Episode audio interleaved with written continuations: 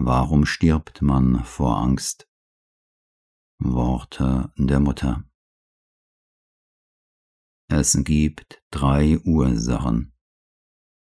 Zunächst übertriebene Sorge um seine Sicherheit.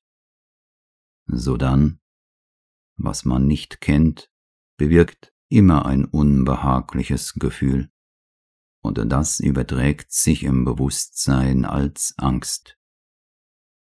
Vor allem aber, weil man nicht gewohnt ist, spontan Vertrauen in das Göttliche zu haben. Dringt man tief genug, so ist das der wahre Grund. Es gibt Leute, die nicht einmal wissen, dass es das gibt.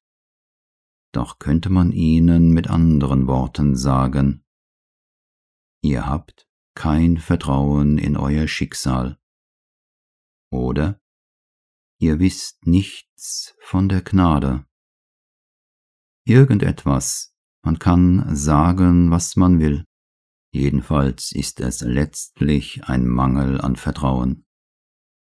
Würde man stets das Gefühl haben, dass unter allen Umständen das Beste geschieht, so hätte man keine Angst